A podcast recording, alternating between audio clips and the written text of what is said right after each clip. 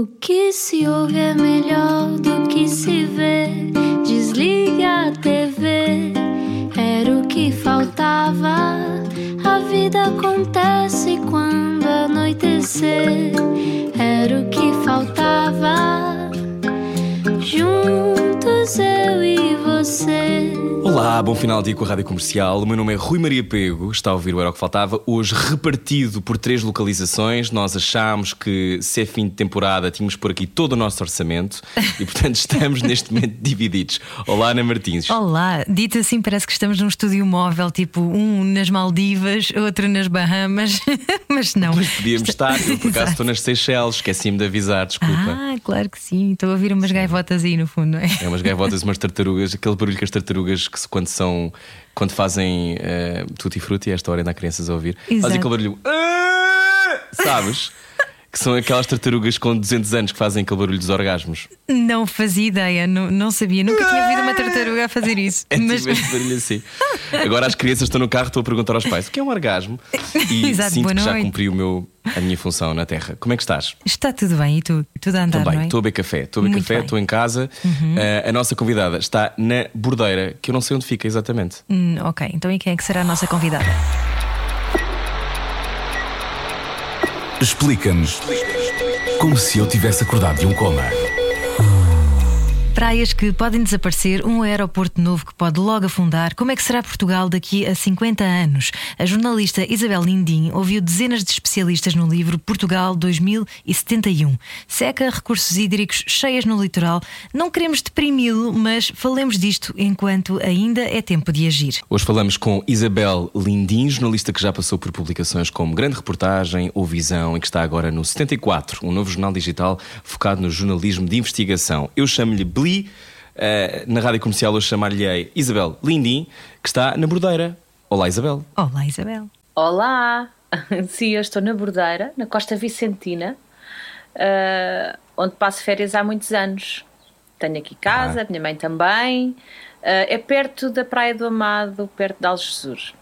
E Há essa muita é gente de certeza no carro, passar por aí. Exatamente, essa será uma das praias que está em risco, Isabel. Sim, já estás Esta a é olhar uma para o desastre, Isabel? Estás de férias, mas a pensar, hum, eu tenho que aproveitar agora. Ah, Aqui o que vai acontecer, tal como no resto da costa, principalmente estas com arribas, é que vão ter menos areia.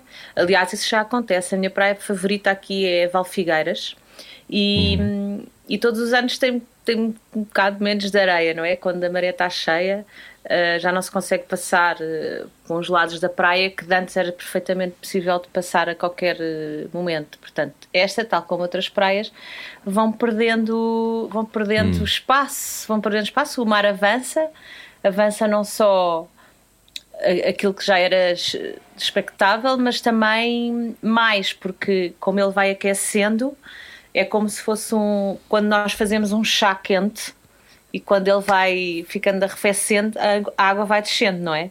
Pois aqui ao contrário, ele vai aquecendo, tanta massa vai aumentando e é, é, é isso que o faz, é isso que nos faz perder praias, mas é também as, mar- as marés vivas e estarmos expostos a este oceano que, que nós adoramos, que é lindo. Nesta zona ele é lindo, mas de facto é agressivo.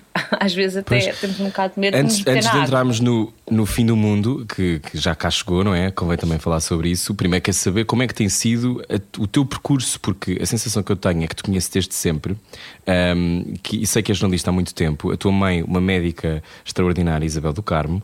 ahm, como, é que, como é que chegaste ao mundo do jornalismo? Já vamos falar sobre este, sobre este livro e, e a importância de termos esta conversa agora, quando ainda achamos que podemos fazer alguma coisa. Já te, vou pergun- já te vou perguntar se é mesmo verdade, se podemos fazer alguma coisa, mas como é que foi este percurso? Porque é que o jornalismo apareceu-te como uma missão?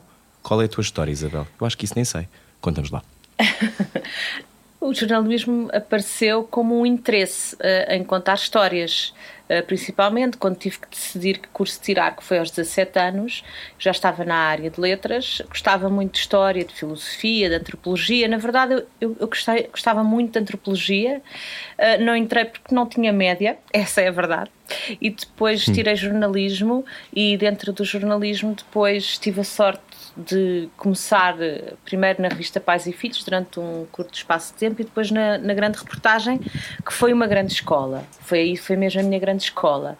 E, e foi onde eu ganhei in, in, mais interesse e mais caldo. Foi aí que eu me preparei. Uh, e depois fui por aí afora, sempre um pouco na área da cultura, para dizer a verdade. Uh, foi mais essa área desde que saí da grande reportagem, onde eu aprendi a fazer reportagem, que é um género jornalístico que tens que ter uh, escola, tens, tens que ter alguém sentado ao teu lado a dizer: Olha, faz assim, faz assado. Eu tive duas pessoas essenciais, que foi o Martim Avilés Figueiredo uhum. e, o, e o Francisco Camacho o, o Miguel Sousa Tavares atirava-me para as reportagens, vai. Olha, uma delas, uma delas foi nas Seychelles, por acaso, e acho que foi para a segunda, juro-te coincidência, foi para a segunda reportagem que eu fiz na vida. Ele diz, ele não gostava, e não gosta, penso eu, não sei, uh, talvez lhe tenha passado, mas não gostava de viajar de avião e disse: Vai lá, não tu. gosta, não. E lá fui eu, e lá fui eu para, para as Seychelles, sozinha, com, com mais alguns jornalistas, fazer uma reportagem. Claro que encontrei logo lá descendentes de portugueses. E, Isso tinha a ver com o Mário de Soares, Isabel? Não.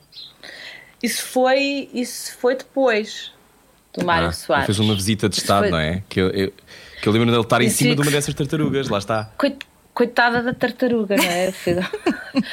Tenho um, pequeno, um bocado de pena de, dessa tartaruga e de todos os animais que, que, que têm humanos em cima.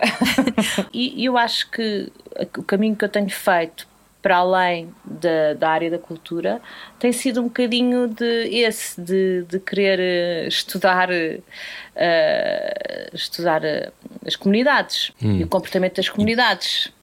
Sim, ainda por cima, a tua investigação muitas vezes também leva-te a confrontar a tua própria história familiar, não é? Aliás, tu fizeste um livro chamado Mulheres de Armas, corrijo-me se estou errado, em 2012. Exatamente. Uh, Sim. E tens feito um, um, percurso nesse sentido também de entender a história. Como é que é uh, ter uma mãe que. Uh, ou melhor, como é que é ter uma mãe? Esta é aquela pergunta que me fazem sistematicamente e que não é nada a pergunta que eu quero fazer. Que é ter uma, ter, fazer parte da história de alguma maneira, porque a tua mãe fundou, foi uma das fundadoras das Brigadas Revolucionárias, não é? Foi há mais Sim. de 40 anos. Um, fazer depois o, o, levantamento do que isso foi e o papel da tua mãe, como é que foi esse exercício? Porque uh, uma coisa é mergulhar na história de alguém, investigar a história de alguém, outra coisa é investigar também parte da nossa própria história. Uhum. Sim, é deve haver ali mistura de memórias de infância, não é? Uma infância revolucionária ao mesmo tempo. É, é, olha, é uma mistura de sentimentos, porque é, ao mesmo tempo foi apaixonante, uh, mas também senti que estava a carregar um grande peso nas costas, uh, porque eu, eu comecei, uh, comecei, eu sempre me interessei por arquivo e, e história, e por história oral, e, e, comecei a fazer o, o o arquivo das Brigadas Revolucionárias, porque era material que estava espalhado em vários sítios, um deles quatro caixas que surgiram de um sótão em Paris. Passado 40 anos, houve uma pessoa que veio entregar esses, esses quatro, essas quatro caixas, e nessas quatro caixas estavam uh, material de, de espionagem, uh, uh, bilhetes de identidade falsos, uh, imensos papelinhos muito pequeninos, que era onde se passava a informação, microfilmes, assim, e muita coisa. E eu comecei a trabalhar com esse material, a catalogá-lo e a digitalizar tudo com a Fundação Mário Soares. Comecei a fazer esse trabalho. E enquanto estava a fazer esse trabalho, pensei, bem, tenho que começar a entrevistar pessoas sobre isto. E começaram a surgir imensos nomes de mulheres que eu em conversas com a minha mãe e com o Carlos Antunes, eu nunca tinha percebido sequer que havia tantas mulheres envolvidas na, nas brigadas revolucionárias.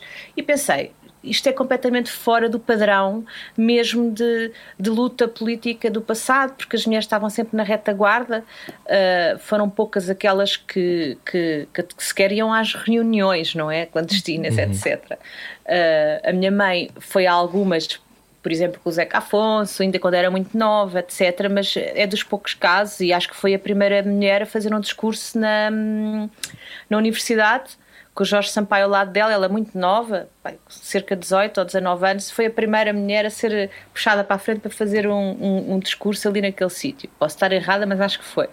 E hum, então comecei a entrevistar, as mulheres surgiram várias e eu fiquei muito surpreendida com as histórias que ouvi e também com o passado delas, porque elas não tinham passado em partidos. Uh, nenhuma delas, uhum. a não ser a minha mãe, tinha tido um, um passado uh, ligado a um partido. Uh, depois do 25 de Abril, sim. Uh, uhum. Não ao do PC, porque o PRP só foi formado em 73 e depois em 74 ah, okay. foi, foi mesmo partido. E aí algumas foram para lá, mas a maior parte até elas elas sentiram ali uma, uma consciência política naquele momento e perceberam que, que aquele grupo e aquela organização que podia fazer a diferença com aquelas ações ali naquele momento e depois uh, não estiveram mais uh, ligadas. Portanto, eu achei, que, achei a história muito particular e, e foram atos de coragem enormes, porque aquilo, elas colocavam ou assaltaram bancos ou, ou colocavam bombas. Puseram bombas, em, não é? Puseram bombas em, em quartéis e e eram atos mesmo de coragem. Elas tinham que entrar nos quartéis disfarçadas, pôr-se à porta da sala onde estava a lista dos soldados que iam para a guerra, porque o grande objetivo era um bocadinho uh, assim tocar Minar no o exército. Regime, não é? minar o regime, sim, e, e, eles eram eles contestavam muito a guerra colonial, aquilo tinha que acabar e, e nesse sentido também se juntaram aos católicos progressistas. Por isso havia uhum. algumas pessoas dos católicos progressistas do grupo do Nuno Teutónio Pereira que depois também tiveram próximas uhum. das brigadas e o Nuno Bragança que foi a primeira pessoa hum, também era dos católicos progressistas e que também a primeira pessoa a trazer um explosivo de Paris para cá. Portanto, eu comecei a ouvir aquelas histórias e tudo aquilo me apaixonou, mas ao mesmo tempo, quando ouvia e enquanto escrevia, uh, sim, eu, eu sentia um bocadinho. Para já, quando falava com elas, elas lembravam-se de mim pequenina, não é? Uh, e depois eu sentia, eu senti sempre um bocadinho uh, que, que, que estava ali a, uma grande responsabilidade a contar um, um, passado recente do qual eu, eu fiz parte, mesmo que fosse pequenino. E um passado muito doloroso, dele. não é? Uhum. Convém dizer que ainda, ainda há muitas pessoas uh, que viveram esse tempo e que, e que não fizeram as pazes com esse tempo, já passou tanto tempo, não é? Vai. Quando dizias que uh, eras pequenina, que idade é que tu tinhas e que memórias é que tu tens desse tempo? Olha, as ações começaram em 1970, eu nasci em 72. Uhum. Portanto, para mim também foi o decifrar do, da altura em que eu nasci. Uh, e, e, e, tudo, era, tudo era política, não é? Naquela altura. Uhum. Quer dizer, Com certeza estarias ver... ao colo da tua mãe, não é? Em alguma reunião Sim. assim. Ela, ah, bem, sim, várias. E mesmo depois do 25 de Abril, que eu tinha dois anos, a minha vida era estar no partido, era estar na redação do Página 1, que era o jornal, e depois do Revolução. Eu não sei se o teu pai, Rui, não terá tido ligado a algumas destas publicações, eu ou a Página 1 ou a Revolução. O primeiro qualquer coisa do povo. Revolução, Página não sei. 1. Pronto. Não sei bem. É possível, um, sim é possível. E isso era, a minha mãe era a diretora, portanto, ela era médica, teve 10 anos sem exercer e a dada altura da sua vida era, era a diretora de um jornal que eu hoje pego nesses jornais e diz aquilo era, devia dar imenso trabalho fazer aquilo. Uh, e eu, então, é um bocadinho também a traçar o, o, puzzle da minha vida enquanto estava a ouvir essas histórias. E mesmo depois do 25 de Abril, que foi essa altura do pré que foi complicada, uhum. e eles depois foram presos. E, e pronto. e é isto. É um. É um, é um... Diz, diz, Sim, vai, vai. Diz. diz. É, é, é isso, é, é estar a, a fazer o puzzle da nossa própria história. Hum. No fundo. E, e às vezes há, há, há, peças que não queres pôr do teu puzzle? Uh, há peças mais. Uh, há, há, questões que eu fico a pensar. Um, como é que até era onde a vida é que se ia, deles. Não é? Até, sim, a minha mãe diz muitas vezes que quando se, quando se começa um caminho não há como voltar atrás e, e às vezes até me diz que tem algum ressentimento em não ter sido aquela mãe que cozinhava e tratava da roupa e, e que cuidava de nós, mas quer dizer, eu não senti nunca nada disso, nunca senti falta de afeto Uhum. Uh, por isso, eu depois, quando tinha 5 anos, fui crescer com, com a minha família no Barreiro, o que eu uhum. acho que, que, para mim também foi bom.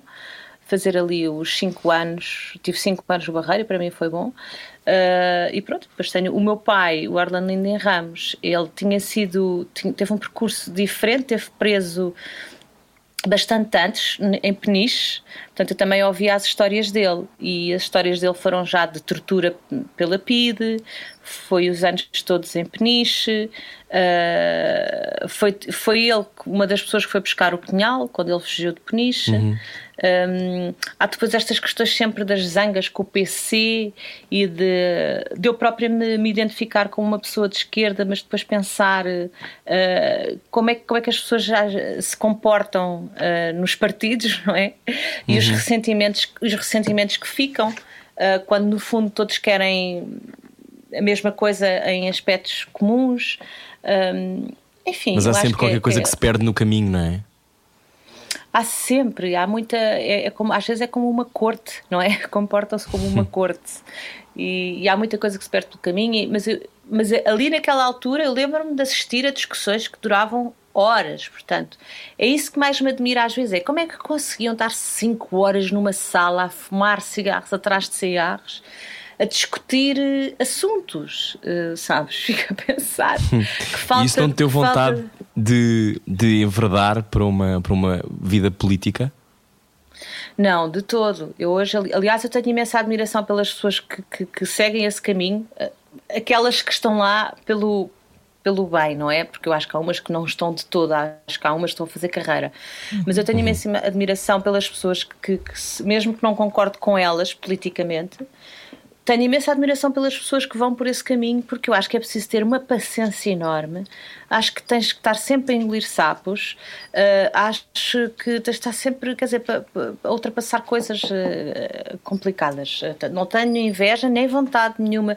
Tive, quando era nova, atenção, atenção isto está relacionado pois com. Pois eu estava com, com essa intuição, presente. não sei porquê. Sim, tive, tive, tive, tive. Não, fui presidente da Associação de Estudantes.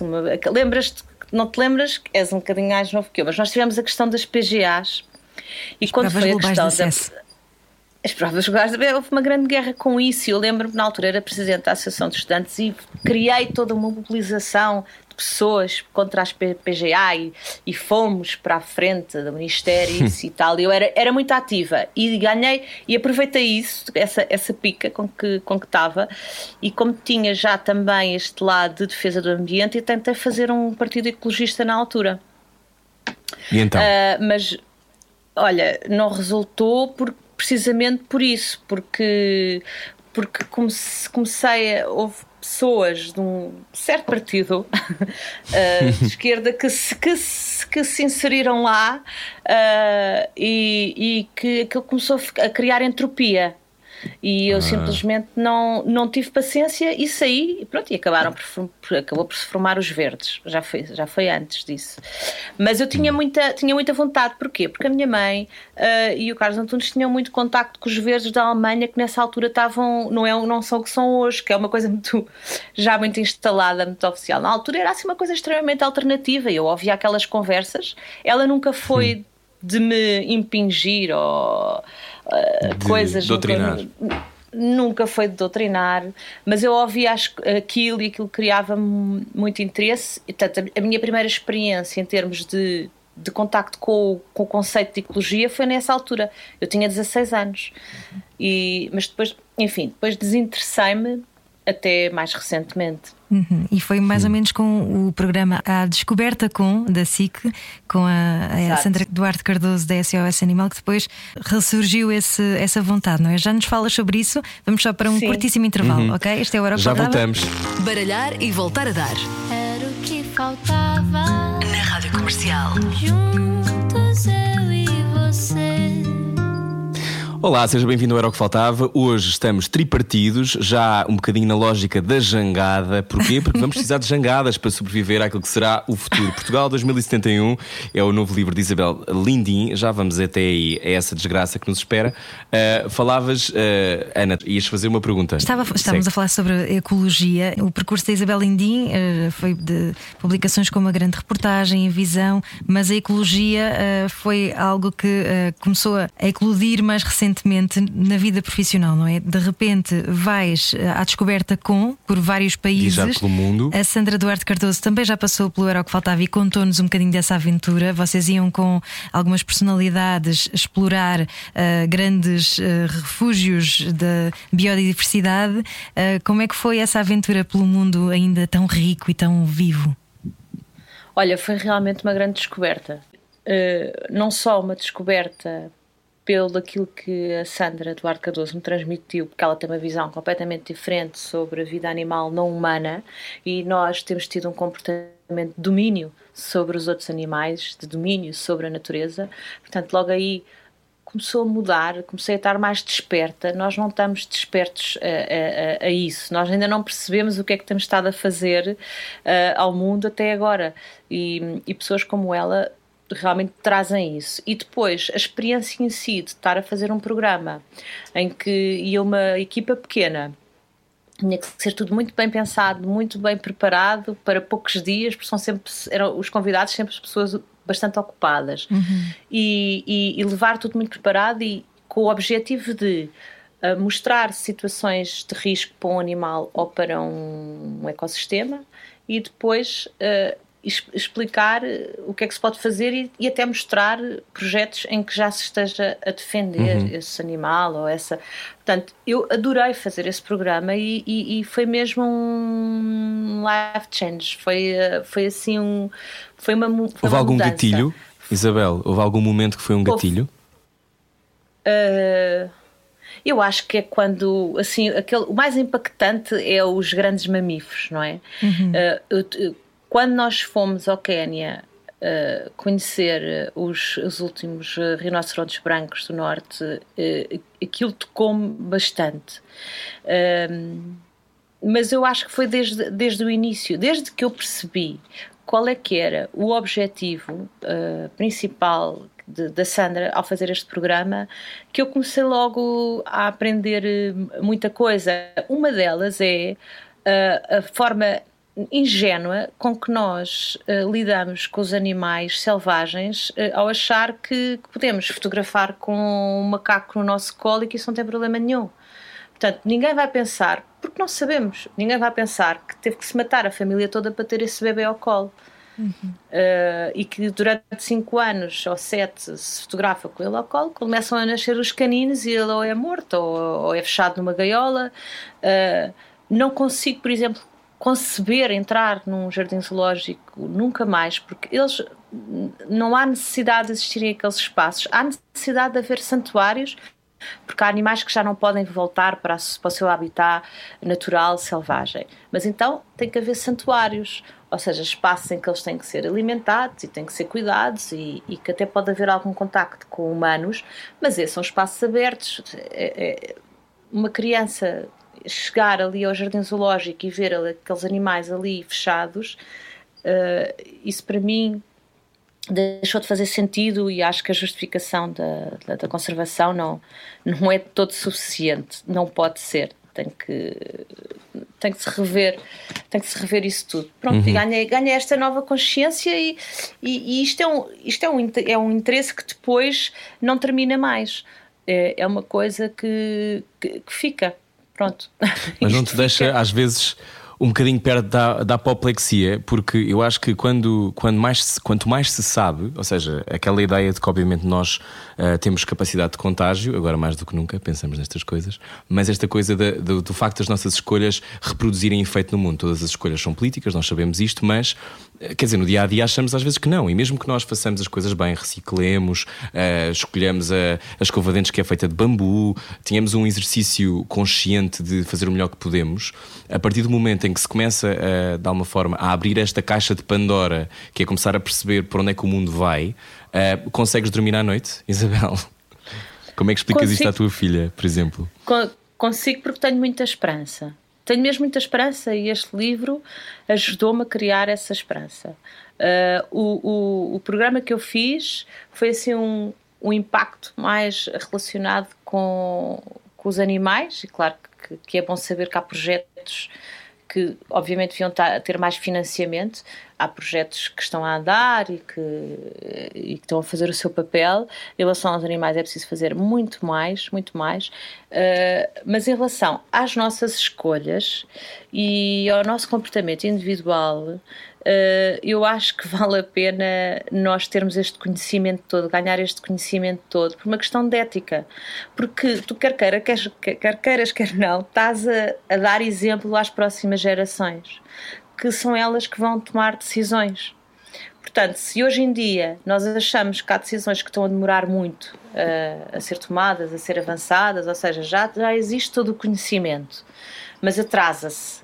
Uh, tanto em Portugal, como na Europa, como no mundo, porque isto, no fundo, as questões da poluição e do ambiente é uma concertação mundial. Não, não, não podemos estar a fazer sozinhos, tem que ser, tem que, temos que ser todos, não é? Uh, a, questão individual, eu acho que não tem que ser, não tem que ser muito pesada, ou seja, tu não tens que estar obcecado em fechar a, a, a, a, torneira da água, nem a desligar as luzes todas. Isso é tudo muito residual. Mas é uma questão de exemplo. Uhum. Questão de exemplo, porque a, minha filha, por exemplo, ela, se ela tem 10, ela daqui a 8 anos já está a votar. E se calhar daqui a 10 anos escolheu uma área onde, onde já vai estar a trabalhar em decisões uh, relacionadas com o ambiente. Lógico que se ela já tem outra consciência, ela naturalmente, isto é muito geracional, ela consciência ao tomar essas decisões, uh, percebes? Eu acho que é mais nesse sentido que, que é importante uh, a ação de cada um. Uhum. Aqui há uns tempos nós recebemos uh, o surfista de grandes ondas, o Hugo Val, que nos dizia que era melhor um, vários ecologistas com falhas do que um ecologista a 100%. Concordas, Isabel Lindy? Complet, completamente, completamente. Eu tenho, não, não tenho um comportamento completamente assim, a 100% ecologista, uhum. mas eh, e, e, nem é isso que importa, porque aliás isso depois torna-se muito moralista, uhum. sabem? O que eu acho que às vezes querem nos incutir em nós uh, esse moralismo de, de, de, de, ser verde e de, e de ter as, o comportamento que, que, não, que não tenha impacto na natureza quando tu vês que é mesmo muito pequeno, o nosso impacto é muito pequeno. É só por uma questão de exemplo, porque aquilo que vai ser transformador para uh, proteger o ambiente e para evitar a catástrofe das alterações climáticas são as grandes decisões. E são coisas do, do teor de, de, de, das, ah, das decisões políticas públicas, não é? Não, não, de, de, de leis, de cumprimento, de cumprir as leis, Uhum. Não somos nós individualmente que vamos conseguir fazer essa diferença. Mas há aqui uma sensação é. de inevitabilidade, palavra difícil, porque, Uau, eh, parabéns. porque um, o cidadão comum pensa muitas vezes que é impotente no meio disto tudo. Uh, aquilo que normalmente se diz é: ah, para que é que eu vou estar a reciclar aqueles chavões que nós às vezes ouvimos, não é? E que nos apetece tirar tudo ao ar. Uh, a sensação que dá é que uh, só estes, estas pequenas ações nossas nunca serão suficientes, precisamente porque as grandes decisões é que vão uh, tomar conta disso. Há, há, de facto um caminho que é, que é reversível, Isabel Indim, ou, ou estamos. Uh, tu dizias que tens muita esperança, mas todos os cenários que são traçados é de que, bom, é o fim do mundo daqui a uns aninhos, não é? em relação às, às, alterações climáticas, nós já vamos ter este impacto que, que eu falo no livro. Portanto, não há não, não há como escapar, uhum. mas há sim como nos adaptarmos e não criarmos situações piores. Por exemplo, o nosso país, que é o mais vulnerável da Europa, nós podemos evitar que haja mais construções em sítios onde a água vai chegar. Mas se fizeres ali em Lisboa, a Avenida da Índia, vais ver que estão a construir ainda muito perto da água, portanto uhum. tem que se recuar. Isso é um exemplo. Temos que nos adaptar a isso é mais a adaptação. Nós podemos evitar que daqui a 50 anos haja mais emissões. É um bocado difícil cumprir aqueles objetivos do Green Deal, porque tínhamos que realmente reduzir as emissões em 55% até uh, 2030. Assim, uh, pois, de, e nós não, não consumimos é... de maneira diferente, não é? E nós, nós não. Sim, mas, mas nós, nós nesse aspecto, aqui Portugal, nesse, não somos o, o pior caso. Portanto, agora, os, os, os países com mais emissões, tem, isso realmente tem que acontecer, porque senão vamos uhum. chegar a um ponto em que, em que os fenómenos extremos, como aquele que aconteceu na Alemanha, como o calor uhum, que se sentiu no Canadá e o calor no Canadá, isso vai acontecer mais uhum. e mais e mais. E, e, e, a questão dos oceanos também, porque nós falamos muito aqui em terra e das, das coisas que acontecem aqui em terra, mas nós não vamos sobreviver sem os oceanos. E o que acontece em terra e que se reflete na atmosfera é muito fácil projetar, não é? Conforme me disseram os, os cientistas que eu entrevistei, tu consegues projetar o que é que vai acontecer para os próximos anos, mas em relação aos oceanos, tu não consegues, é muito mais difícil porque aquilo é uma massa muito grande e que se vai repercutir por muito mais anos. E nós, sem, aquela, sem, sem aqueles ecossistemas sustentáveis, nós não vamos conseguir uhum. sobreviver como planeta. Mas para não tornar isto assim muito catastrófico e, e apoteótico, um, a minha esperança reside principalmente no facto de eu achar que todo este conhecimento que me foi transmitido por, estes, por estas pessoas que eu entrevistei seja usado. Uh, tanto no aspecto uhum. da, da adaptação, temos que nos adaptar, porque o nosso país tem várias vulnerabilidades, temos que nos adaptar, e, e também depois para uma questão de não piorar ainda, não é? Nesse aspecto, ou seja, nós, por exemplo, vou-vos dar um exemplo. Uh, o que é que nós podemos fazer na agricultura? Podemos criar uh, um tipo de agricultura que seja da agrofloresta. Menos intensiva. Em, uhum. Que não seja intensiva, porque já se percebeu que isso vai ter, que isso vai piorar, porque isso vai criar desertos. Se tu, quando crias um deserto, não vai chover nesse deserto. Não vai chover. Mas se tu criares um solo com muita variedade, muita diversidade de plantas, uhum. etc., vai, já, vai chover mais aí. Se tu, uh, por exemplo, olha, uma das viagens que nós fizemos foi aos Açores e estivemos na ilha de Santa Maria e a, a diretora do parque dizia-nos assim: isto foi o, o, há oito meses que não chove. No resto do, da ilha chove em todo, nas ilhas todas, no resto do arquipélago. Hum. Aqui não. Já há oito meses não chovia. Então é porquê? Porque pastos e pastos e pastos. Portanto, a floresta diminuiu tanto também lá que aquilo são só pastos, não é? Uh, relevado para as vaquinhas, aquilo é uhum. muito bonito, é uma paisagem muito bonita, tens os muros, os muros, não é? De pedra e tens as vaquinhas a pastar, é lindo, mas não é muito saudável. Porque naquela ilha já não, já não chovia há muito não tempo. Não chove, parecendo não dá jeito, não é? Mas, por exemplo, tu, tu defines, eh, fizeste muitas perguntas, eh, falaste com muitas pessoas, houve alguma surpresa positiva? Uma boa surpresa? Houve, houve, houve uma. Sim, várias. Várias. Eu fiquei muito surpreendida com o nível de conhecimento e de estudos que se fazem cá. E, uhum. e fiquei feliz por esses estudos chegarem à, à, à mesa dos decisores.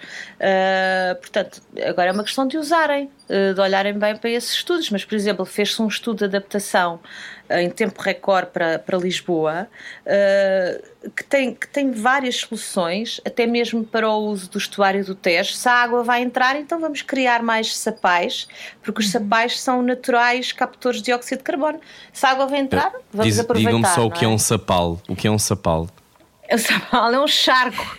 É assim. Ah, ele mora os sapos. Exato, é tipo ali o estuário do Sado, o estuário do Tejo. Sapal? Sim. O sapal. É, é, uma espécie, é, uma espécie, de incubadora, não é? Incubadora de novas espécies e de aves e de peixinhos Sim, e etc. tu podes fazer, tu podes, podes fazer, tu podes fazer aí um mini sapal em azeitão. Eu gostava muito de ter um sapal em azeitão. Pode ser que comece a dar uns linguados nos sapos, pode ser que me saia um príncipe finalmente, mas já preciso. É outro dos problemas da desertificação e de Portugal não está a saber criar príncipes. Está a ser muito difícil para mim e para muitas pessoas que precisam.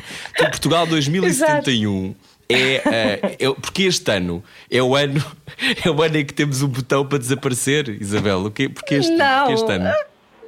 Vá, não vamos ser dramáticos. Era, dois, era porquê? Porquê? Porque, porque quando era 2070, simplesmente só foi publicado em 2071 e as ah. projeções que eu fiz foi todas para 50 anos. Uhum. E as uhum. conversas que eu tive com os especialistas foi todas para 50 anos. Apesar de tu, por exemplo, fores ao portal do clima e ser possível ver quais são as previsões para os próximos, até 2100, para os próximos 70 anos, eu fiz esta meta de 50 porque há aspectos em que é mais fácil prever o que é que vai acontecer para os próximos 50 anos. Uh, outros não, outros dá para mais tempo, então, outros não se sabe. Uhum. Hum. Então, a seguir na rádio comercial, vamos falar sobre esses 50 anos que vão chegar e o que, é que quem está a ouvir na rádio também pode fazer para mudar um bocadinho aquilo que será talvez o nosso futuro comum. Na rádio comercial, hoje conversamos com Isabel Lindy e continuamos depois disto. Sensibilidade e bom senso. Só que não. não. Era o que faltava. Na rádio comercial. Juntos eu e você. Qualquer dia já não vai poder dizer estou verde de inveja, porque será tudo cimento. esperemos que não, esperemos Credo. que não. Hoje conversamos com Isabel Lindim, estamos a tentar não ser catastróficos, mas a minha costela melodramática não aguenta. Vamos falar sobre, sobre este teu livro 2000, Portugal 2071. Um, quando falas, falavas há pouco dos 50 anos que nos esperam um, e da nossa ação individual. Muitas pessoas que agora estão a vir no carro e estão de um lado para o outro, um, se calhar uh, veem estas coisas a acontecer na Alemanha, veem as vilas a pegar fogo no Canadá, embora obviamente nós saibamos, como todos os anos, Portugal pega fogo de norte a sul e também parece que é uma coisa que não se consegue evitar, também porque há uma indústria madeireira por trás, enfim, outras coisas, mas um, há, um, há um universo que parece sempre muito longínquo. Uh, que é talvez daqui a 50 anos ou daqui a 40 anos, mas não é nada longínquo, Isabel, não é? Daqui a 10 não, não anos é já temos longínquo. efeitos drásticos. É, principalmente é pouco, esta questão das alterações climáticas é pouco palpável. Então uh, uh, uh, as pessoas acham que isto é inevitável, isto acontecer, que, qualquer que sejam as nossas ações.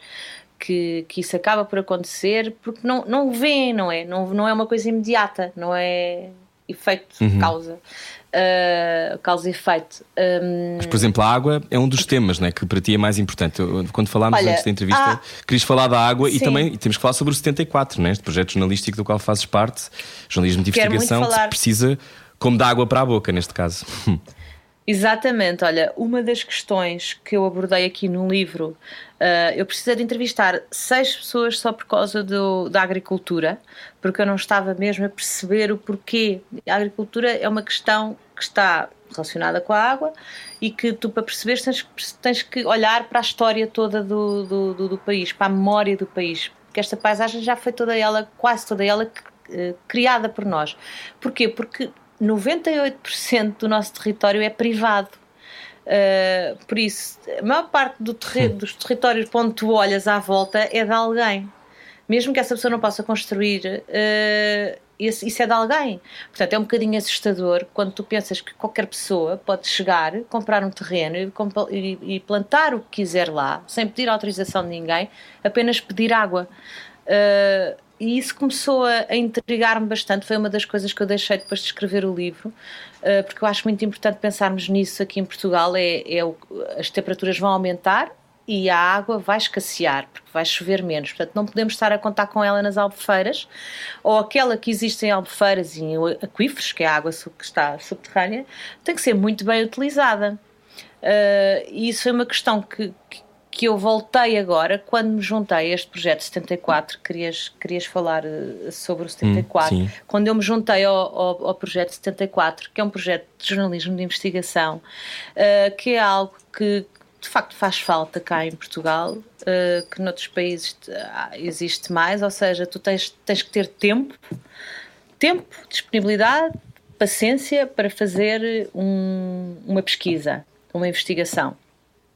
E, e, eu tive tempo para fazer esta investigação agora sobre a água, em que na verdade deixou-me mais perguntas do que respostas, mas pelo menos essas perguntas ficam feitas, que é como é que nós estamos a utilizar a água?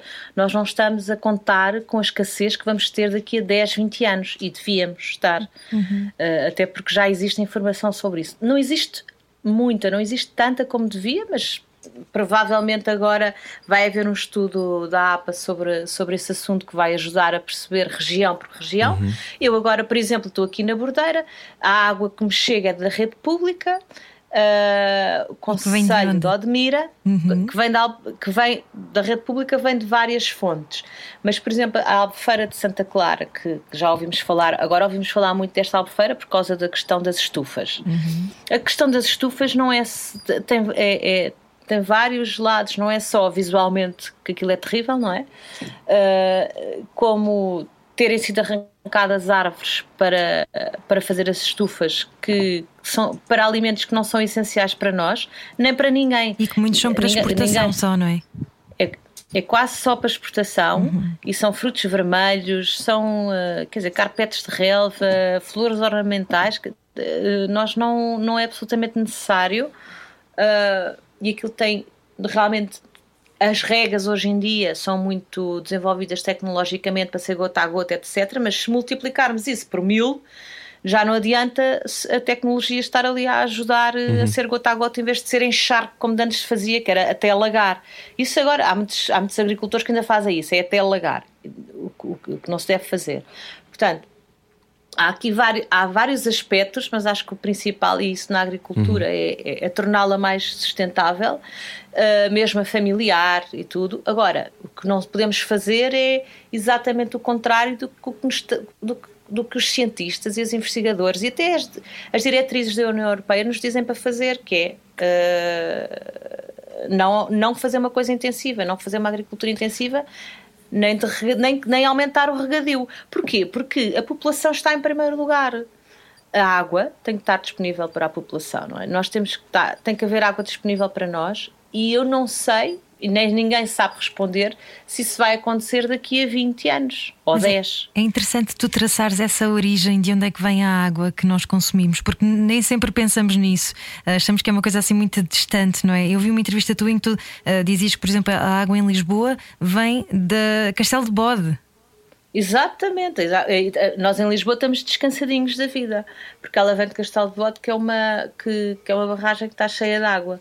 Uh, e temos a EPAL, e temos a EPAL é só para Lisboa. Mas há outras partes do país, por exemplo, aqui em Odmira, uh, ah, 30% da população está fora da rede pública. Uh, isto não faz sentido. E essas pessoas Portanto, estão a água que tem vem de onde? De furos ou, ou têm que furos, eles furos, transportarem furos água? Que, furos que eles têm que fazer e que têm que cuidar uhum. e têm que monitorizar e que eventualmente depois terminam. Portanto, tem, tinha que haver tinha de haver aqui um, uma, uma sinergia muito grande entre o ambiente e a agricultura sobre esta questão da água e, e isso ainda não existe. Mas tu achas, daquilo que tens procurado na, nas tuas investigações, tu achas que o poder político está sensível a isso ou mais uma vez? É porque o que estás a dizer é 10 anos, são o quê? Duas legislaturas mais ou menos, mais, ok, se forem 20 são 4, um, isso significa que têm que ser tomadas decisões já, não é? E que se calhar uh, a água pode não ser ainda o tema mais quente, mas devia ser um tema, quer dizer, parece-me óbvio que é o tema se calhar fundamental dos próximos, das próximas décadas, não é? Mas ah, ótimo vai, adjetivo. Vai ser, vai... Um tema quente. um tema quente. Porque nós vamos ter ondas de calor terríveis. Uh, isso é certo, não é? Uh, e em relação à água, à distribuição, à distribuição da água, eu fiquei surpreendida e ainda não tenho as respostas todas, para ser sincera. Uh, eu ainda não tenho estas respostas, porque nós temos uma rede pública uh, que é gerida pelos municípios, na maior parte dos casos, e pelo Grupo Águas de Portugal mas isso não quer dizer que esteja garantida a água para toda a população do país uh, no futuro. E, e, e, se me disserem, ah, mas aqui há uns anos atrás ia-se passar férias não sei aonde e só havia duas horas de água por dia e era só houvesse. Sim, mas os tempos mudam uh, e o clima muda. e nada nos garante que nós vamos ter água disponível. É mesmo o recurso mais importante uh, neste momento em Portugal. Eh, e a meu ver, a agricultura uh, não está a agir consoante a, a, eh, a gravidade da situação. Uhum. Porque, está, acho, porque entende que esse recurso tem que estar sempre disponível. Portanto, uh, aceita projetos de, em larga escala, uh, não interfere em projetos como, por exemplo, claro que o Alentejo e o Algarve são os casos mais dramáticos em relação ao aumento da temperatura, e é precisamente nesses sítios que que há mais regadio e é precisamente nesse sítio que também no Algarve onde estão a fazer as plantações de abacate uh, cortam árvores e põem abacates e, e, e, e, quando há alguma interferência é da Agência Portuguesa do Ambiente porque eles estão a fazer na, no, parque de, de, de, no parque natural quando estão a fazer na zona do Parque Natural, aí há uma, aí há uma interferência. Mas aí as, as árvores já foram cortadas e, e depois, se a pessoa quiser, vai para tribunal e aquilo demora anos até ficar resolvido. E entretanto, hum. tá, estão ali os abacateiros que precisam cada um de 60 litros de água por dia. E se não for na zona de parque natural, podes comprar um terreno em qualquer lado e fazer o que quiseres uh, nesse terreno em relação à, plantação. E hum. eu acho que isto, isto não pode ser assim. Tem que haver uma regulação que ainda não existe. Uhum. E, e, depois há aqui dois lados: é que a agricultura uh, deixa que isto aconteça e não regula.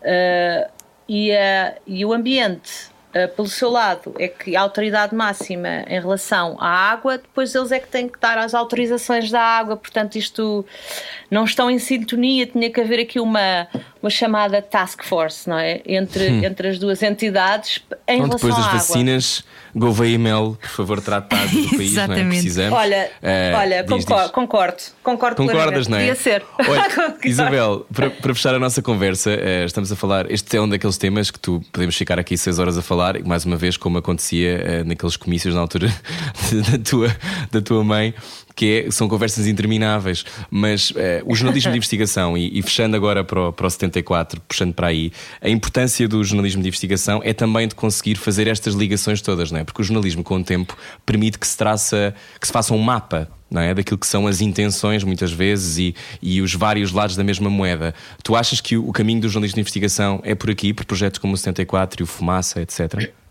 É, é, é sem dúvida que é por aí. Uh, em relação ao, ao 74, uh, ah, os temas das, das, causas sociais são extremamente importantes, uh, assim como também um bocadinho alertar, alertar a radicalização que está, que está a acontecer e que está a normalizar. um artigo sobre os Proud Boys, não é?